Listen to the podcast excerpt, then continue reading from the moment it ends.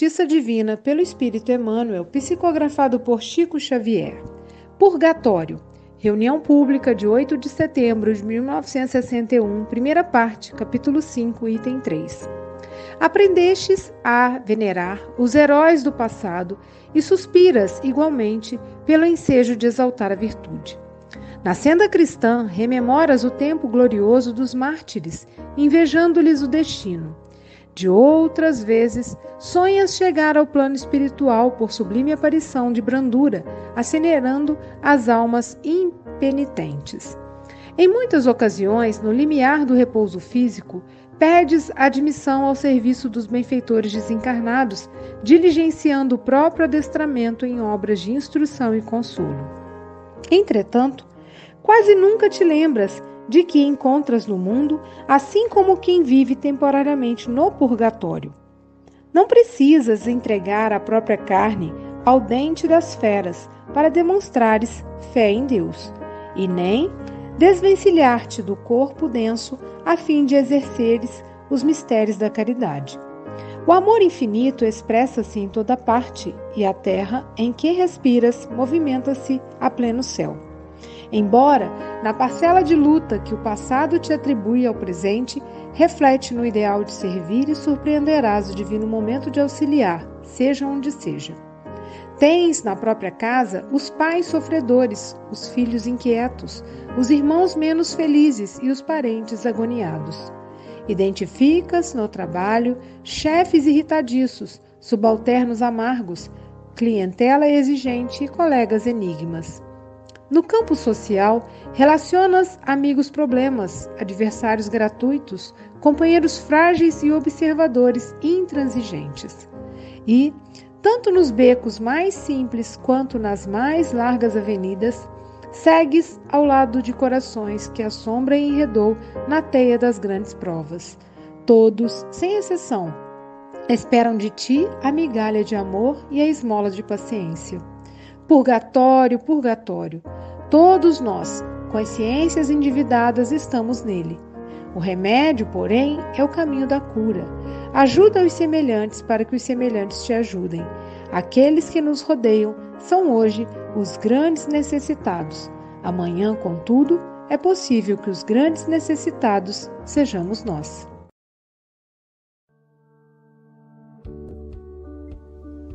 Bom dia, boa tarde, boa noite. No Café com o Evangelho Mundial, você é conectado com Jesus. Agradecemos a você, meu irmão internauta, por esse café existir. Você que assiste todos os dias através do YouTube, Facebook e compartilha em todas as suas redes sociais. Agradecemos também à Rádio Portal da Luz, TV IDEAC, TV7, Rai TV e Rai TV Internacional, ao canal Passe Online Café com Evangelho Mundial no Facebook e no YouTube, no WhatsApp, Instagram e Café com Evangelho Mundial também no Spotify.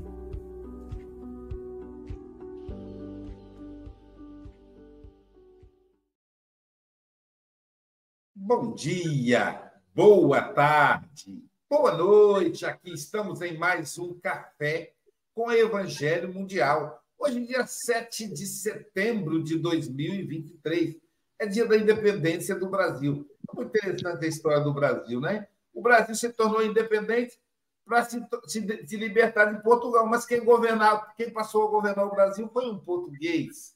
E aí, em, em Portugal, tem uma história muito bonita. O Brasil nunca foi colônia de Portugal. Foi, inclusive, a sede do governo português. Eles olham para a gente com muito carinho então, meu mais profundo respeito e abraço a todos os portugueses e a todos os brasileiros nessa data, porque nós temos a toda a influência desse povo irmão que nos conduziu até 1822, mas em 1822 continuamos com eles, porque foi o Pedro II quem nos trouxe até aqui. Então, nossa gratidão também a esses espíritos, ao Espírito Pedro II, e segundo Chico Xavier, tem uma grande elevação espiritual e, e, nos, nos, nos, ajuda até hoje, né? nos ajudando aí com a sua orientação. Diretamente de Seropé de Cassiri, ela que é filha da cidade de Carinho, Silvia Maria Ruela de Freitas. Quintou! Com alegria! Com Gustavo Ramalho, com Júlio Davi Arcanjo, com Elza, Elza Valadão, caramba, com Angélica Tiengo, com Rosemary Pérez Cavaleiro. Olha Elza, que linda! Com Nara Eleutério. Gente, é muita gente bonita, bonita aí comigo. E Francisco Mogas também, nessa, nessa data. Estamos hoje aqui, parece que um, dois, três, quatro. Um, dois, três, quatro, empatados em Mogas. Mesmo sendo sete janelas, estamos empatados aí. Metade homem, metade mulher. Isso aí. Querido Gustavo, são oito horas e oito minutos, portanto. Ah, desempatou. Pronto, Mogas. Você já desempatou. 8 horas e 8 minutos, você tem até 8 e 28, ou, ou antes, caso nos convoque, meu amigo. Aliás, 8 e 29, já, já subimos um minuto aqui. Ou antes, caso você nos convoque. Você está em casa, Jesus te abençoe.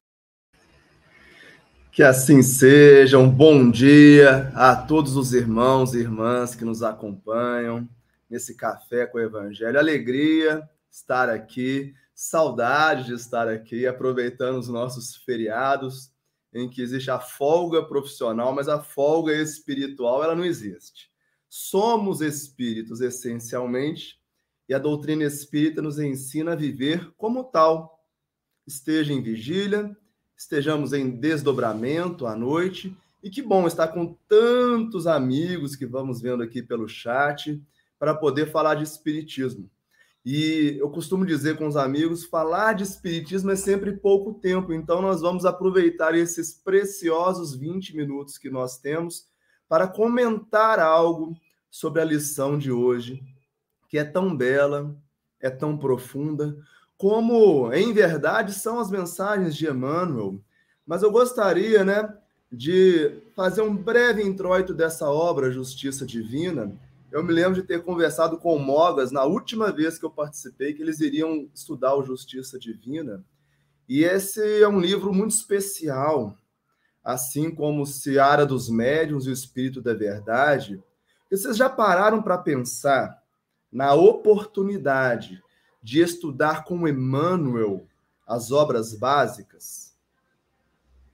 É disso que se trata essas três obras.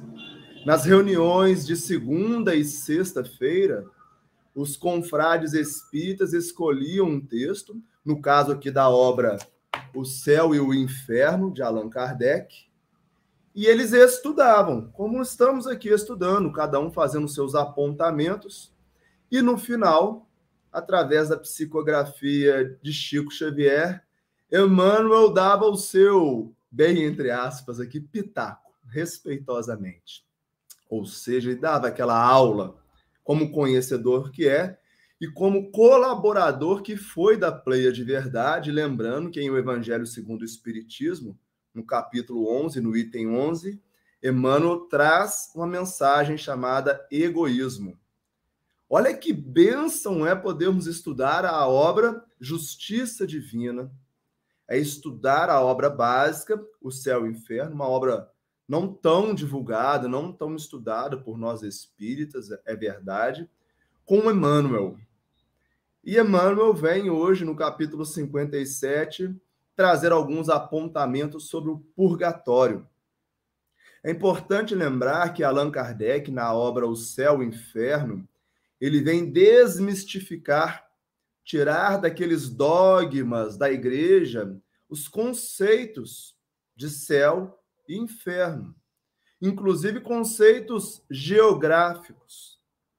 Kardec, baseado na concordância e na universalidade do ensinamento dos espíritos, vem demonstrar que céu e inferno é um estado consciencial daqueles que estão em harmonia ou desarmonia com as leis divinas. Mas Kardec não deixa de trabalhar o conceito de purgatório. E no item terceiro do capítulo 5, que é o que os confrades da Comunhão Espírita Cristã de Uberaba escolheram para estudar, na noite de 8 de setembro, né, quase hoje, é, eles estudavam sobre o purgatório. E lá Allan Kardec demonstra que o purgatório não é um conceito do início do cristianismo, e sim um conceito do século VI depois de Cristo, que se cria e a igreja propõe o conceito de purgatório, tentando apaziguar, amenizar o conceito das penas eternas do inferno. Porque até então você morria ou ia ser feliz eternamente num céu, ou ia ser infeliz e sofrer eternamente em um inferno através das chamas. Logo, o purgatório parecia, a princípio, uma ideia de uma certa indulgência divina, que nós espíritas sabemos que Deus, sendo amor, óbvio, ele é indulgente. E aqueles seres que não cometiam crimes tão graves, mas que também não eram santos, e cá entre nós, somos a grande maioria da população de espíritos na Terra, um mundo de provas e expiações, esses nem ainda santos, espíritos de primeira ordem, espíritos superiores, mas nem espíritos maus. E basta, e eu sempre convido aos irmãos a buscarem o livro dos Espíritos, a escala espírita, que está entre os itens 100 e 113, e fazer um autoexame, uma autoavaliação. Onde estamos nessa escala espírita? Para identificarmos as nossas necessidades evolutivas. Mas Kardec completa dizendo que, se por um lado a indulgência foi uma grande sacada da igreja, por outro, criou as preces de indulgência, e nós sabemos aonde isso desagou, inclusive na reforma e nas igrejas reformadas, com Martinho Lutero e João Calvino, aí nas plagas europeias, então, o purgatório é estudado dessa forma por Allan Kardec e comentado por Emmanuel. E Emmanuel vem dizer algo fundamental, lembrando Kardec que o purgatório é um estado de vicissitudes da nossa experiência evolutiva. Qual o significado do termo purgar? Recordemos Sócrates.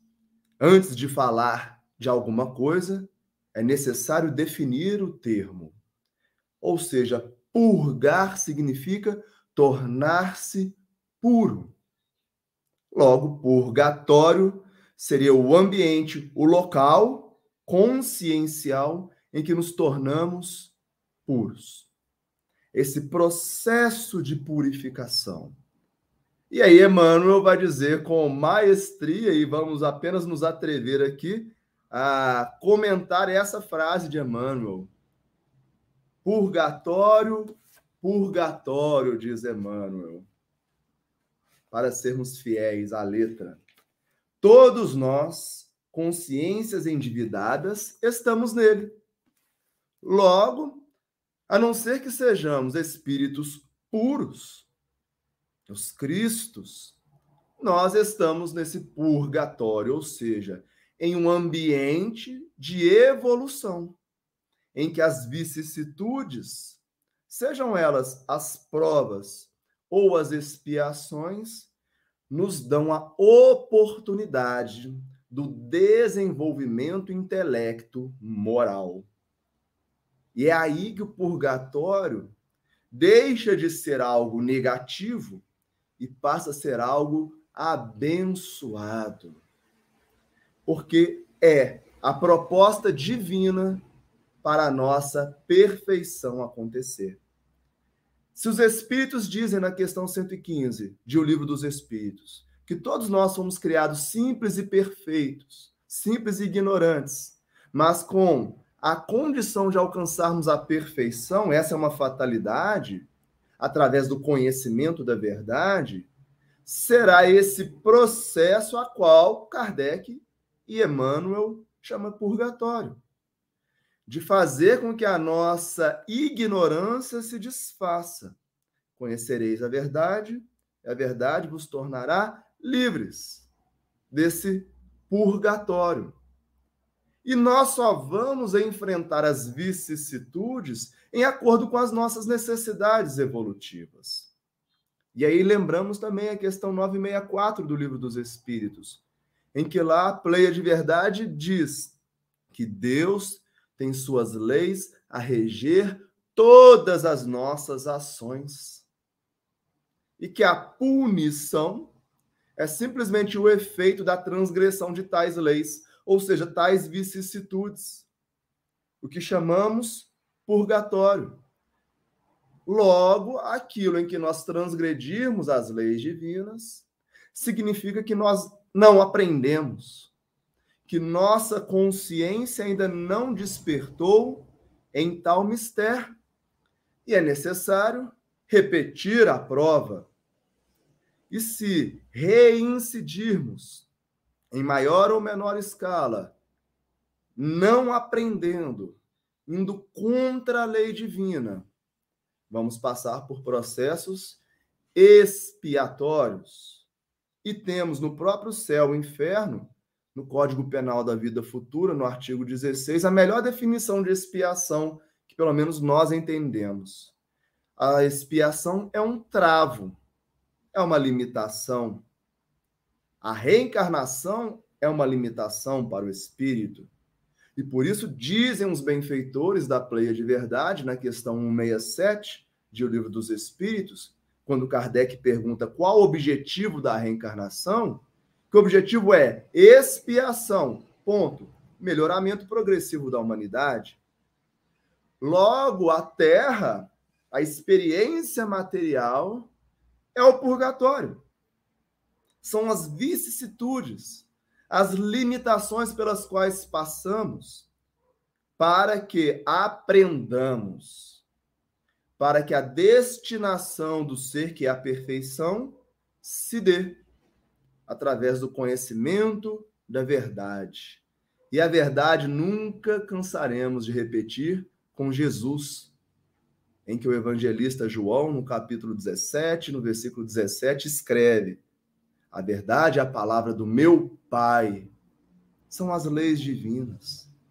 Conforme aprendemos as leis divinas, a necessidade de purgar diminui, porque menos imperfeições teremos.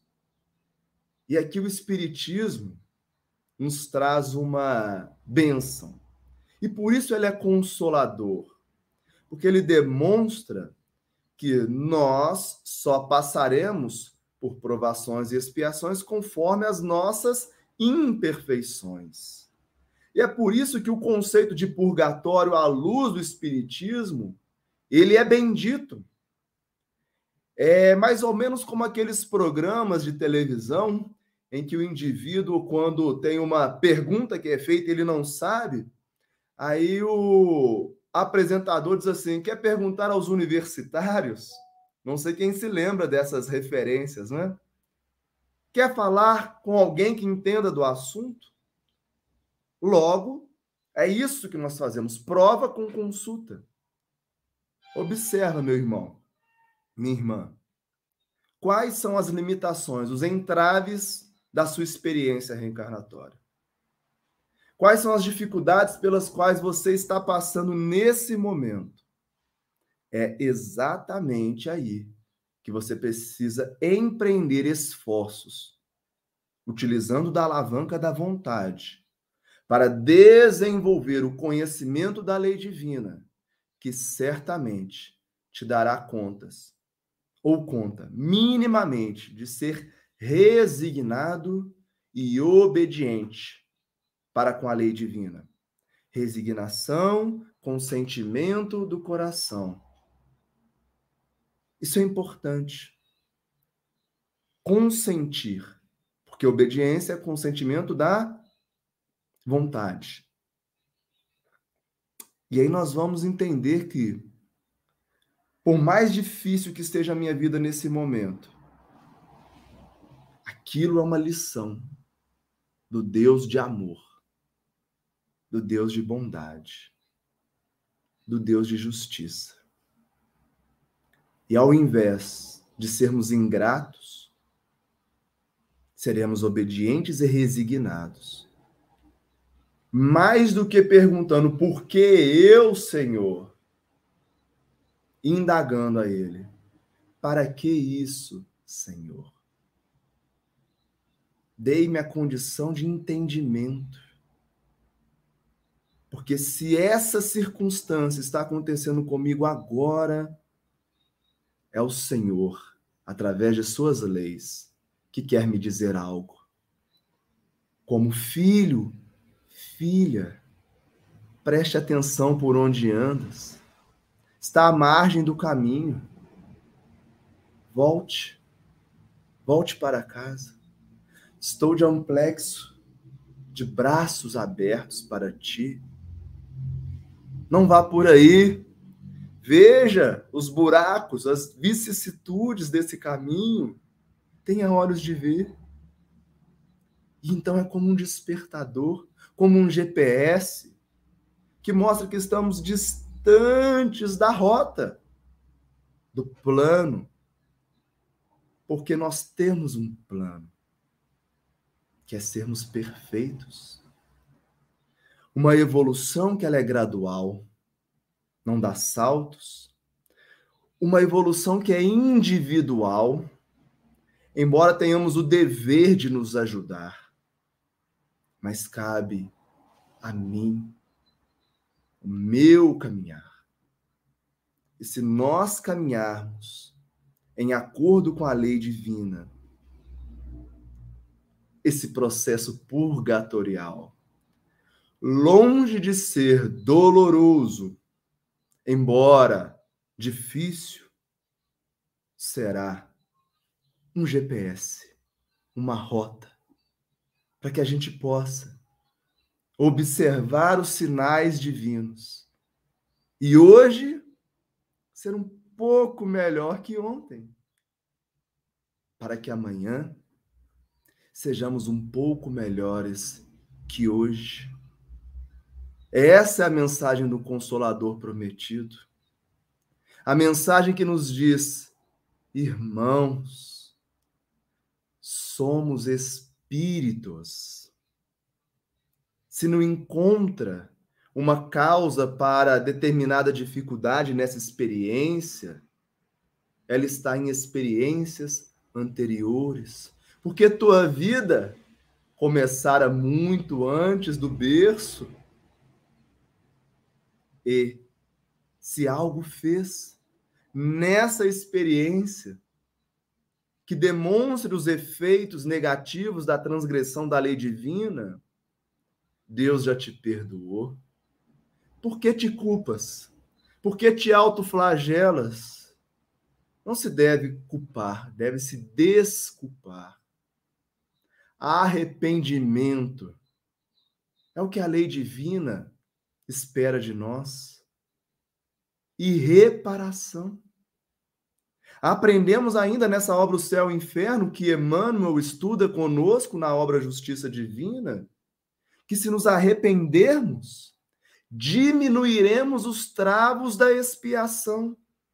A partir do momento que reconheço o meu erro, que é totalmente diferente de me culpar, de me sentir o pior ser humano do mundo. É reconhecer, é bater no peito como Pedro, sim, eu te neguei, Senhor, mas vou apacentar tuas ovelhas, porque eu te amo.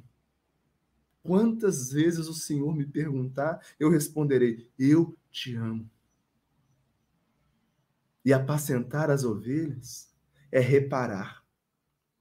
Porque quando buscamos através do serviço no bem, e é o que o Emmanuel propõe, ajudar, seja em casa, na via pública, no trabalho, no movimento espírita, seja onde for.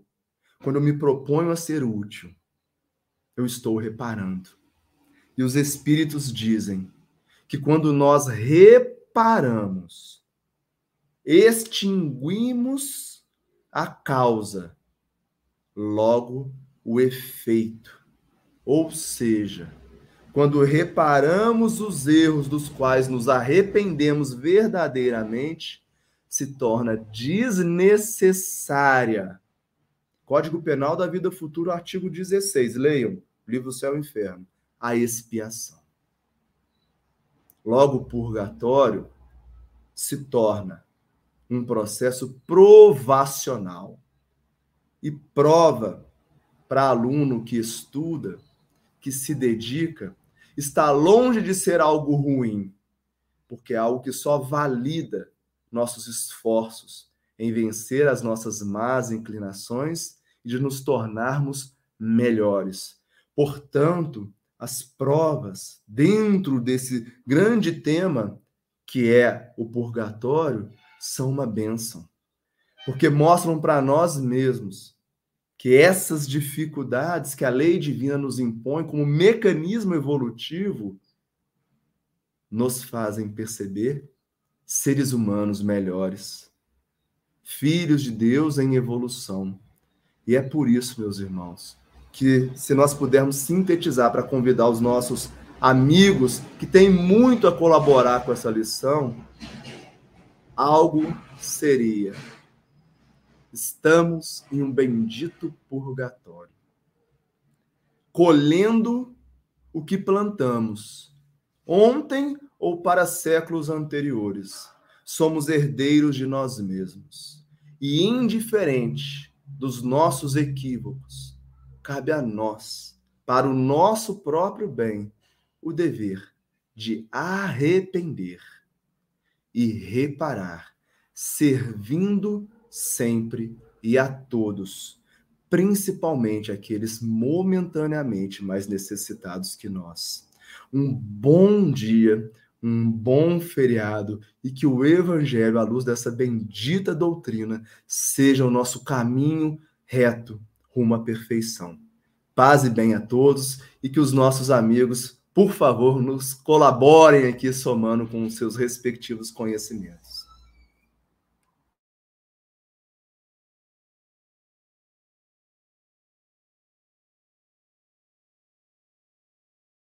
Muito bom, muito bom. Obrigado, Gustavo, como disse a companheira aqui, a didática, a oratória suave e bem firme.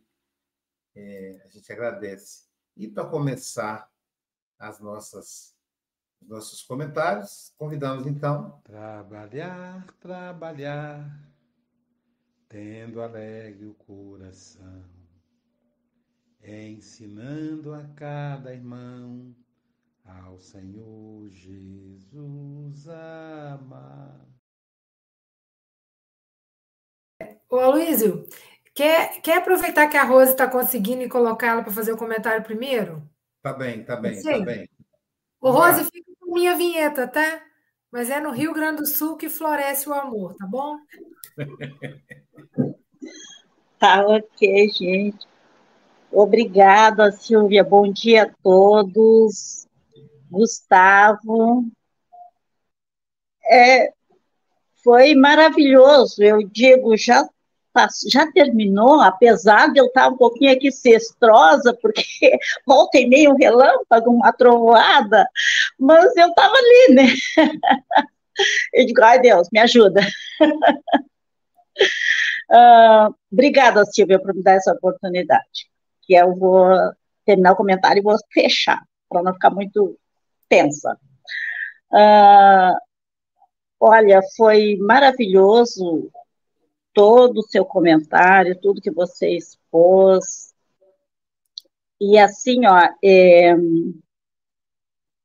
realmente, o que nós devemos fazer, né, para expurgar, para nos livrarmos dessa, né, do, das nossas penas, das nossas faltas, para limpar, para evoluir, né, uh, como tu mesmo dissesses, que somos herdeiros de nós mesmos, e cabe a nós servir e reparar. Então, assim, ó, arrependimento, expiação, reparação, é, é, são as condições necessárias para para pagar os traços de uma das nossas faltas e de consequências. Tá? O arrependimento ele vai nos suavizar os os entraves aí da expiação. abrindo pela esperança o caminho das reabilitações, né? Então, é, isso é importante, porque quando a gente se arrepende de algo que fez, é porque a gente já tem na consciência, né, já está em nossa consciência, que precisamos melhorar, que o que a gente fez foi errado. Então, eles, eles suavizam, assim, assim nossa, essa nossa caminhada para a reabilitação. Então, e a reparação também pode anula né, esse efeito e vai acabar destruindo o que, o que gerou esse arrependimento. Né? Então, daí o, o, o, perdão é, seria uma graça. Né? E obrigada, muito obrigada pelo esclarecimento, obrigada por tudo. Beijo, beijo Silvia, beijo a Aloísio, Nara, Chico. Aí o seu. Esqueci lá, o senhorzinho lá que eu conheci, agora me faltou. A lembrança, um abraço para o senhor, tá aí ao ladinho do Mogas, tá? Beijo no coração, abraço a todos do café. Amigo, agora que eu te conheci, vou certamente ser mais feliz. Então, agora que nós conhecemos, por isso, hoje estamos comemorando a independência do Brasil, né? Ficamos independentes. Depois que conhecemos o amigo Chico Mogas, suas considerações? Ah, Gustavo, mais uma vez, maravilhoso, e uh, sabes que falaste-me aí da, da, reparação, é isso que eu estou a fazer. Uh, em tempos que já lá vão, o Júlio e a Elsa, eu não, não lhes dei comida, roubei-lhes a comida toda e agora vou ter que lhes dar bacalhau espiritual uh, eu sinto essa necessidade, portanto deve ser alguma reparação, com certeza.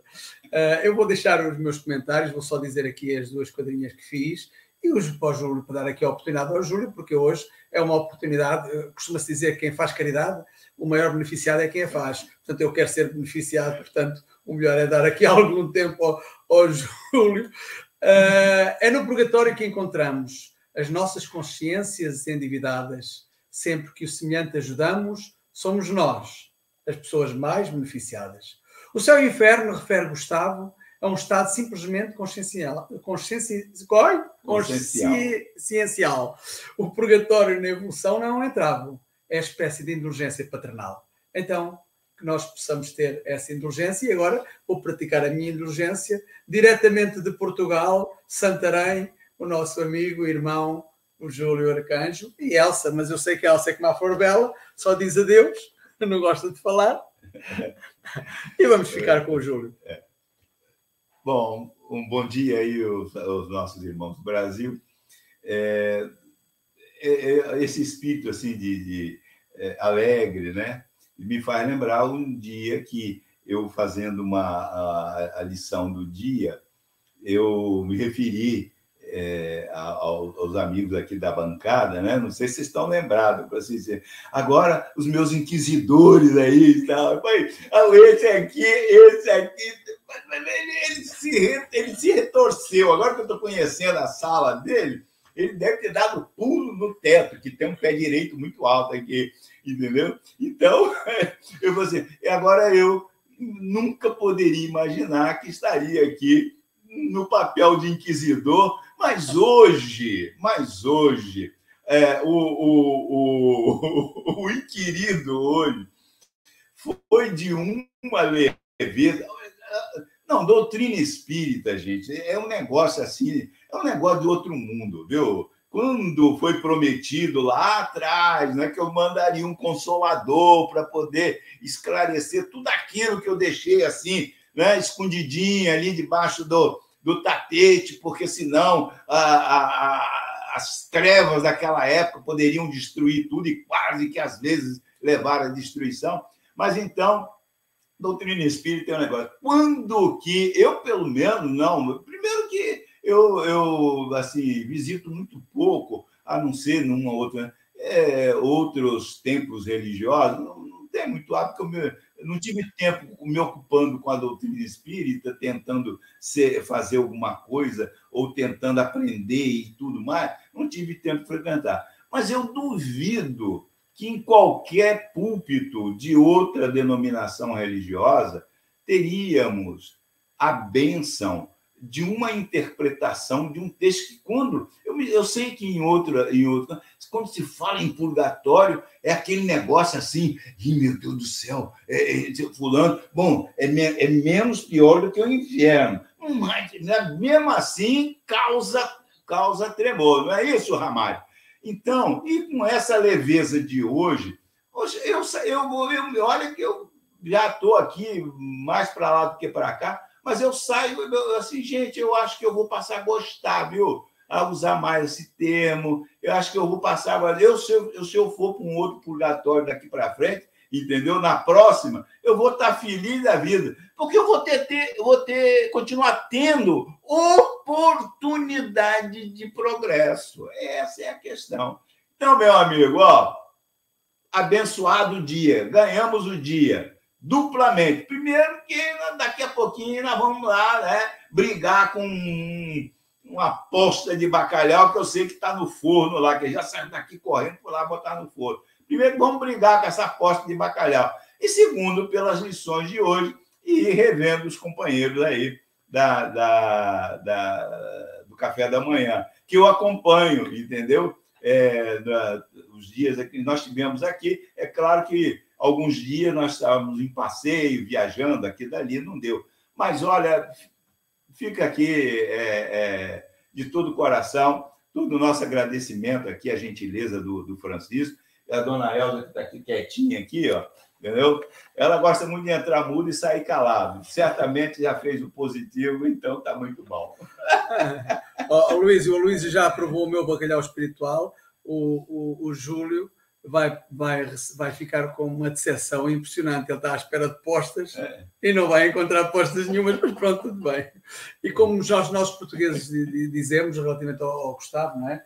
Valeu, beleza. beleza. Isso, isso, é coisa, isso é coisa de português, vocês não percebem. Okay. Estamos aí. Maravilha isso, né, gente? É verdade, Chico. Ele está pensando que é, o, que é aquela aposta, né? Eu, eu comi um pedaço de bacalhau, meu almoço foi um pedaço de bacalhau e uma batata tão grande, tão alto que ela posta de bacalhau, cortou ali, botou a batata. Foi o meu almoço, eu não consegui comer mais. Mas aí, no caso, bacalhau espiritual diferente, né? Sem falar no pastel de Belém, quando você comeu o pastel de Belém, Júlio, diga assim: esse aqui é para o Aloysio. Os olhos, faz uma prece, porque tem que ser com prece para comer o pastel de Belém. Silvia Freitas, suas considerações.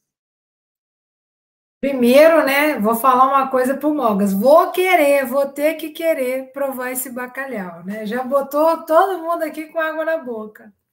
E agradecer imensamente ao Gustavo, né? A maneira como ele traz para gente esse evangelho, essas explicações profundas.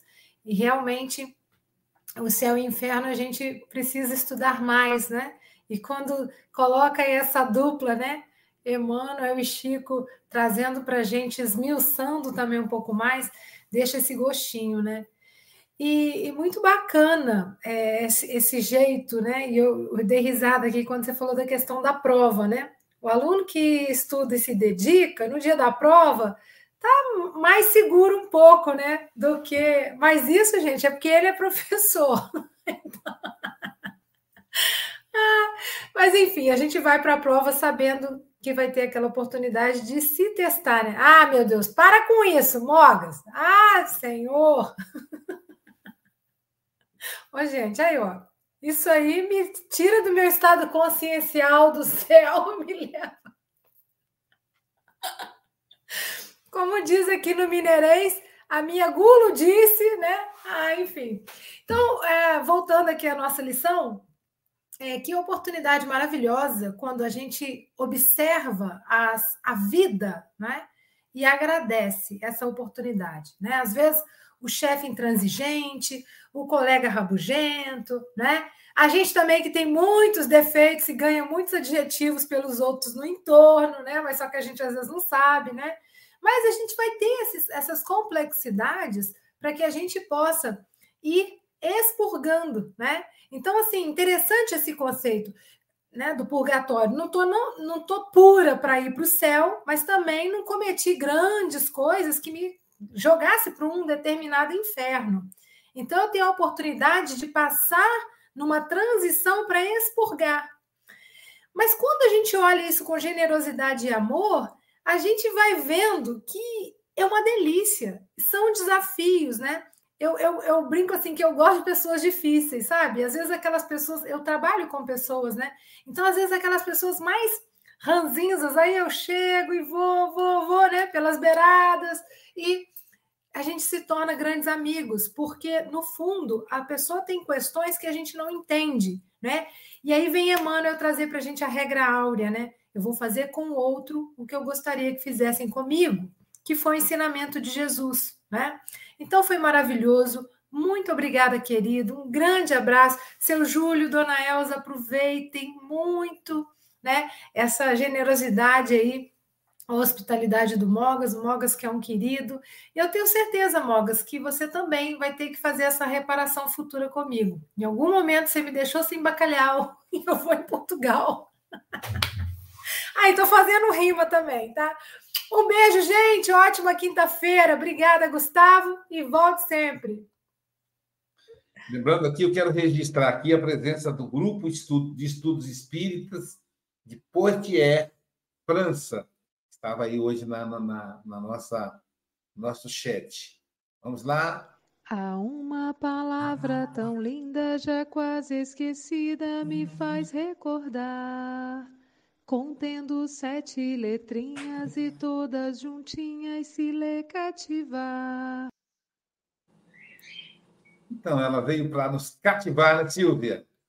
A filha do irmão Paraná, a filha do irmão Paraná, Nara Eleutério, suas considerações. Ah, ontem foi o seu dia, né, Nara? Ontem foi o dia do Muriaense. Do Muriaense. Então, aí, parabéns para todos os Muriaenses.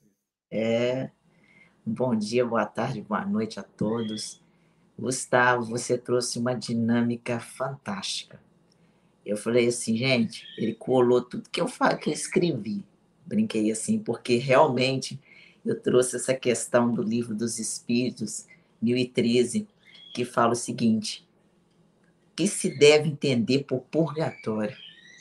Dores físicas e morais, o tempo da expiação que sempre na terra se faz o vosso purgatório e que Deus vos obriga a expiar vossas falhas. Nós somos o purgatório ambulante e nós não damos conta disso. Tem uma novela que fala assim: você vai arder no mármore do inferno. Já basta queimar lá, como dizem, né, no fogo, ainda vai ser em cima do mármore. E isso a gente traz para o nosso cotidiano que nós sofremos o tempo todo, nós pensamos assim, só sofremos, não temos momentos felizes? Não. O purgatório é todo esse processo de você expurgar tudo aquilo que está dentro de você e que você possa trazer de uma forma natural. Natural porque você vai aprender através dessas aprovações, dessas provações e expiações que o purgatório nada mais é essas dores e elas nos edificam, nos evolui. E continuando um pouquinho abaixo, diz o seguinte: operando essa purificação por mais das diversas encarnações, o purgatório consiste em provas da vida corporal.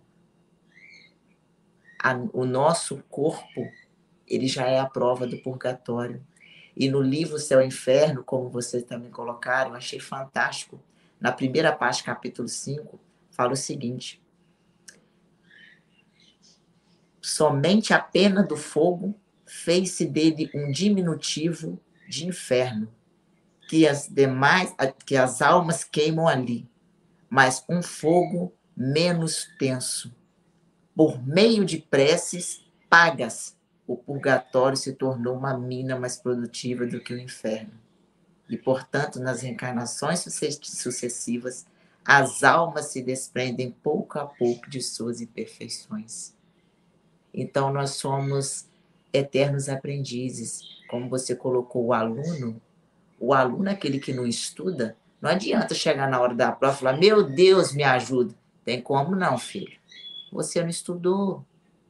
Não tem como. Então, o purgatório é o nosso aprendizado, é a nossa eterna escola aqui na Terra. Expurgar tudo aquilo que não nos leva a nada, que não nos evolui. E acrescentarmos todos os dias um momento de beleza que a vida nos oferece e que nós nos tornamos sempre vítimas, né? Nós, todo momento, colocamos o purgatório como um sacrifício. Não, ele é a beleza da vida. Obrigada a todos. Muita paz e muita luz no coração de vocês. Um dia todos nós seremos anjos, vamos trabalhar e acreditar que no futuro nós seremos anjos, num planeta onde o amor, unicamente o amor, há de reinar. Nós também temos o anjo aqui, tá purgatório. Quando você for para o paraíso, já vai ter um anjo lá te esperando. Então, é o anjo do café. Angélica Tiengo, suas considerações. Ai, Jesus, quem me dera. Ah, Gustavo, olha, eu sinceramente eu não tenho nada para acrescentar, eu só vou pontuar o que você falou. No final da sua, da sua oratória, você falou paz e bem, né? Que é uma, uma saudação que eu gosto de fazer também, que me leva a Francisco de Assis. E aí, lembrando de Francisco de Assis, ele dizia o quê? Da, durante a encarnação dele, dizia que a gente tinha que abraçar todos os irmãos da natureza, inclusive a irmã dor que ele chamava dor de irmã, justamente porque nossa irmã, foi como a Nara bem pontuou aí, que a dor, ela nos direciona.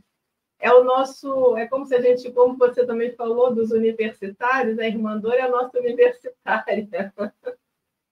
Quando a gente está passando por um momento muito doloroso, que a gente não a gente fica assim, por que eu, né? Por que comigo? Se você abraça a irmã dor, você fala assim, para que comigo? O que essa dor está querendo me dizer? Todas as nossas doenças, todas as nossas, nossas dificuldades vêm da nossa alma, vêm das nossas, dos nossos equívocos. Eu não vou falar erro, porque a gente, na hora que faz, a gente faz na intenção de acertar, mas a gente se equivoca pela nossa baixa evolução ainda. Então, como Francisco dizia, e como você bem pontuou aí, irmã dor, o que você quer me dizer?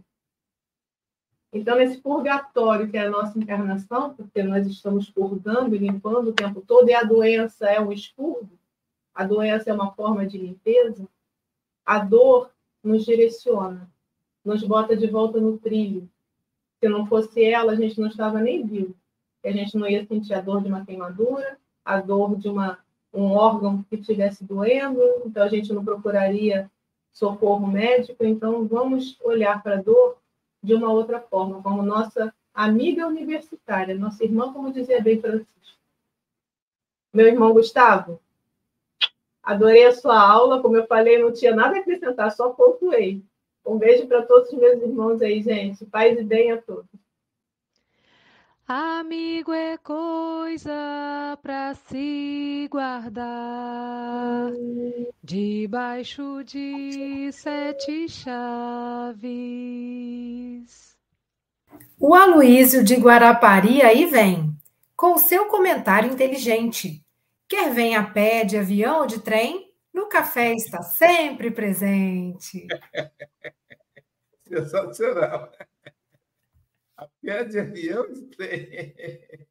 Ah, muito bom, muito bom. Obrigado, Morgan, assistiu essa dupla, né? É, mas essa questão do. do lembrando, lembrei do, do Dante Alighieri, né? Que, que veio trazer para a gente uma vertente mais palpável da, da, da, da, da imagem fantasiosa do purgatório, inferno, e paraíso.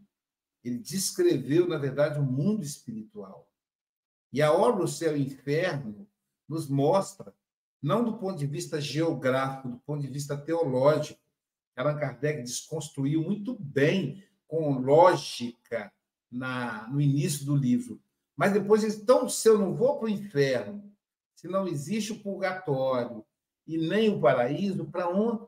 Aí o mineiro fala assim: pronto, vou. Para onde eu vou? O mineiro resume, né? Aí a, a, a, é, é, a minha mãe Alice dizia: Luiz, meu filho, onde você está? Estou, mãe? Pronto, eu vou. Então, pronto, eu vou. Para onde que eu vou? E aí é, vem as, os depoimentos dos espíritos.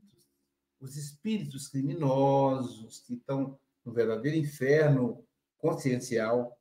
Os espíritos é, que estão na nossa condição, né? O professor Neilovo chamava de espírito pêndulo, que é aquele igual o relógio, vai para o bem, vai para o mal, vai para o bem, de acordo com o ambiente, né? E os espíritos bondosos, que vivem num paraíso consciencial. E aí eu achei poético essa fala do que o, o Gustavo também grifou, essa fala do Emmanuel, do Emmanuel, que lindo, poético mesmo. E a Silvia, quando falou, ela entonou a voz. Purgatório, purgatório. Todos nós, consciências endividadas, estamos nele. O remédio, porém, é o caminho da cura. Ajuda os semelhantes, para que os semelhantes te ajudem. Que lindo, né? Então, quer sair do purgatório consciencial? Ajuda os semelhantes. Fantástico. Querido Gustavo, volte sempre, meu amigo. Te aguardamos aí no, no, no próximo feriado. Não vou dizer que é, que é dia de finado, fica meio estranho, né? No próximo feriado, tá bem? Suas considerações finais. Bom, no mais, só nos resta agradecer os votos dos amigos. É, nos sentimos muito gratos pela oportunidade de algo dizer, entregado pouco que temos, todo esse pouco. Eu acho importante nós lembrarmos disso, né? Somos todos colaboradores do Cristo e devemos nos colocar nessa condição. Né? Nossa irmã que lembra, o povo Aurelo de Assis, né? Ele fazia dessa ferramenta de elevar a todos os pequenos, né? Para que eles se sentissem úteis. Eu acho fundamental isso, é um trabalho maravilhoso esse de todo dia, né? Semearmos aí um pouco do evangelho. Eu tenho certeza que essas sementes que estão sendo semeadas e já foram frutificarão no futuro. E o nosso sincero desejo é que aquilo que hoje a doutrina espírita diz né? porque o Gustavo, o Aloysio, ninguém aqui é dono da doutrina, nós somos apenas repetidores da doutrina espírita. É muito bom deixar isso claro. Nós agradecemos aqui nas né, parabenizações, mas o, o nosso trabalho é esforço basicamente intelectual enquanto orador. O verdadeiro trabalho que é íntimo de transformação moral cabe a cada um de nós, e aí cada um sabe onde o calo aperta, que cada um de nós faça a sua parte. Mas que essas sementes que nós replicamos realmente criem frutos e que a visão de Deus, como o Espiritismo propõe, seja uma visão de Pai, de fato, como Cristo trouxe para nós, que esse processo atávico religioso de um Deus que pune, que tem que ser temido, ele seja desfeito de nosso psiquismo, que a Terra ainda vive um psiquismo mais medo de ser infeliz do que vontade de ser feliz. E nós precisamos, enquanto cristãos e espíritas principalmente, desfazer esse processo e aí, só um, um minuto, um recado, né? Para aqueles que, porventura, passam por processos difíceis nesse purgatório somático. É, Gabriel Delano ia dizer que o corpo físico é um mata-borrão para o nosso perispírito. Então, muitos de nós, né, às vezes, tem uma revolta com os processos de adoecimento, tanto psíquicos, mas os físicos que geram dor de fato. É bom lembrar, né, e o Emmanuel fala disso no livro Consolador, na questão 95, que as doenças são um processo de cura da alma. Então, entenda dessa forma para que o nosso perispírito, de fato, viva. E o que o Kardec propõe no item 3 do capítulo 5, que foi estudado, é que o paraíso vai estar no mundo espiritual, que é a nossa casa, e para onde retornaremos. Então, estejamos atentos para aproveitar esse momento. No mais, No mais, paz e bem a todos e até uma próxima oportunidade, meus irmãos. Maravilha, né, gente? Tá até dá vontade de continuar. Mas o Café com o Evangelho Mundial vai ficando por aqui. O passe online às 9 horas é com você hoje, Angélica? Ah, então. Então, gente, ó, o passe online com a Angélica Tiene. Vocês vão ter um anjo aí nos conduzindo. e lembrando que a Angélica tem uma, um programa que ela faz do Evangelho, gente, todos os dias, segundas e sextas-feiras. Eu não sei se está incluído feriados, né? mas deve estar. Tá. Enfim, segundas e sextas-feiras, às 18 horas, horário do Brasil, né? horário da, da Ave Maria. E Portugal, no caso, segunda a sexta-feira, 22 horas, fazer uma vibração junto com a Angélica Tiene. E amanhã, quem estará conosco amanhã, ela mesma, a nossa linda amiga Elaine Cap, de Jaguará do Sul, Santa Catarina. Ela vai falar para a gente a lição precisamente Caramba, precisamente. Então, nesse dia gostoso de feriado de 7 de setembro, bom dia, boa tarde, boa noite. Juliels, aproveitem. Chico Mogas, cuida bem dos meus amigos. Eu sei que você cuida, querido. Deus te abençoe.